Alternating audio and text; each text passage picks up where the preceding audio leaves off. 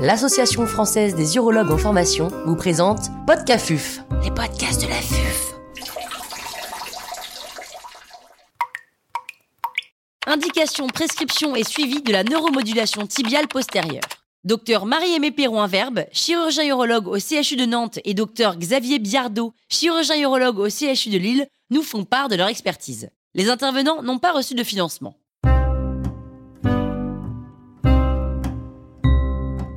Quelles sont les indications de la neurostimulation tibiale?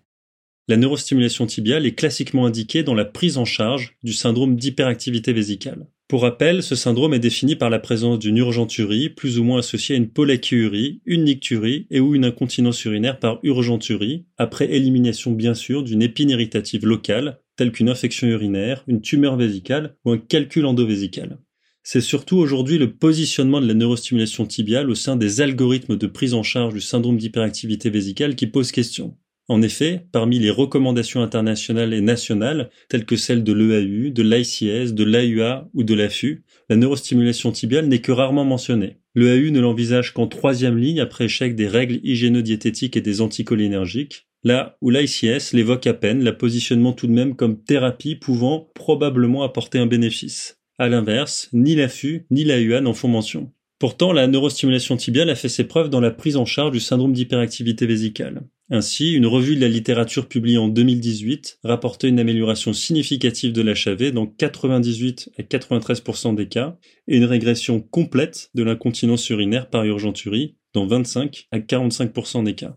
En outre, une méta-analyse publiée en 2021 et comparant la neurostimulation tibiale aux anticholinergiques rapportait une efficacité comparable entre les deux thérapies, tant sur le plan de l'urgenturie que de la pollakiurie. Alors, les détracteurs de la neurostimulation tibiale dite à la française pourraient rappeler que les études portent encore aujourd'hui principalement sur la neurostimulation tibiale percutanée. Cette neurostimulation tibiale percutanée est réalisée à raison de 30 minutes deux fois par semaine, là où la neurostimulation tibiale à la française est classiquement réalisée par voie transcutanée à raison de 20 minutes par jour et ce de manière quotidienne. Ce serait bien sûr omettre les résultats d'une méta-analyse publiée en 2021 et qui comparait les deux approches, transcutanée et percutanée. Cette méta-analyse rapportait en effet une efficacité comparable entre la neurostimulation tibiale percutanée et transcutanée, que cela soit là encore au niveau de l'urgenturie ou de la pollakiurie. Au-delà de l'efficacité, il est important de rappeler que la neurostimulation tibiale constitue une thérapie particulièrement bien tolérée. En effet, là où les anticholinergiques sont souvent associés à des effets secondaires à type de sécheresse buccale ou de constipation, la neurostimulation tibiale postérieure ne présente aucun de ces effets secondaires. Elle pourrait même améliorer, pour certains auteurs, les troubles anorectaux associés à l'hyperactivité vésicale et peut-être même améliorer, au moins de manière marginale, un trouble de la vidange vésicale associé au syndrome d'hyperactivité vésicale. Ainsi, il nous semble assez clair que la neurostimulation tibiale devrait progressivement, dans les années à venir, apparaître dans les algorithmes thérapeutiques et venir rapidement se positionner en première ligne, en face des anticholinergiques. Comment prescrire la neurostimulation tibiale? Avant de prescrire une neurostimulation tibiale, il est tout d'abord important d'éliminer les contre-indications à cette thérapie, bien qu'elles soient peu nombreuses, comme les troubles trophiques sur la zone de positionnement des électrodes, une grossesse évolutive ainsi que le port d'une prothèse métallique dans la zone stimulée. Il existe des précautions d'emploi en cas de port d'un pacemaker cardiaque ou stimulation cérébrale profonde.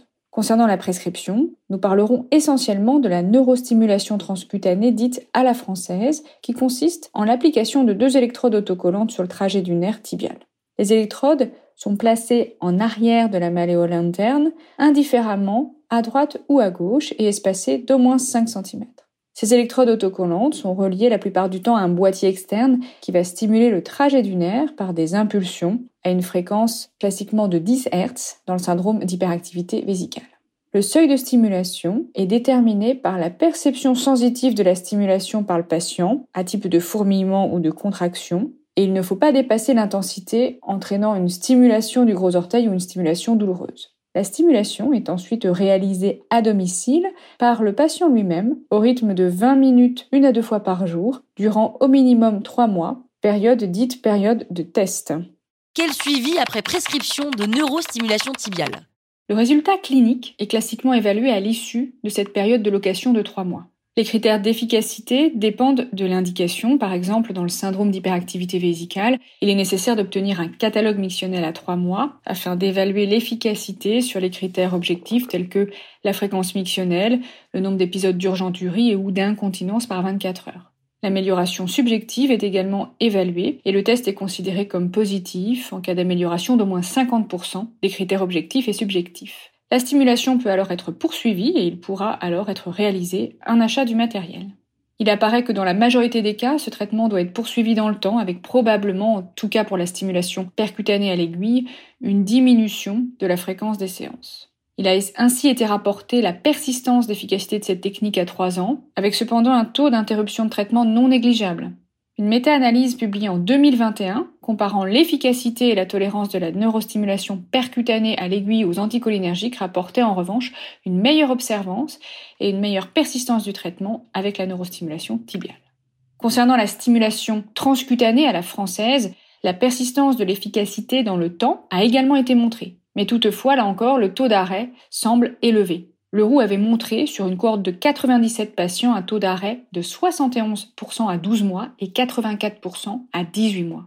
Afin d'améliorer la facilité d'utilisation, l'observance et diminuer les interruptions de traitement dans le temps, de nouveaux dispositifs sans fil sont déjà disponibles en France. Certains sont connectés, permettant aux patients et aux praticiens un meilleur suivi de l'utilisation et de l'efficacité du traitement. Par ailleurs, on assiste à une évolution vers l'implantation de dispositifs en sous-cutané, au contact du nerf tibial, placé sous anesthésie locale ou générale, délivrant ainsi la thérapie en continu et de fait ne reposant plus sur une auto-administration du traitement. Ces dispositifs sont en cours d'évaluation.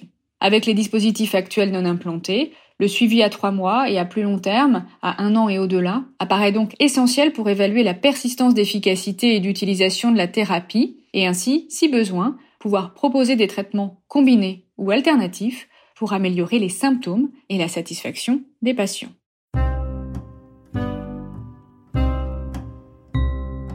Un grand merci aux docteurs Marie-Aimée Perron-Verbe et Xavier Biardot pour leurs conseils précieux. C'était Podcafuf, les podcasts de la vie.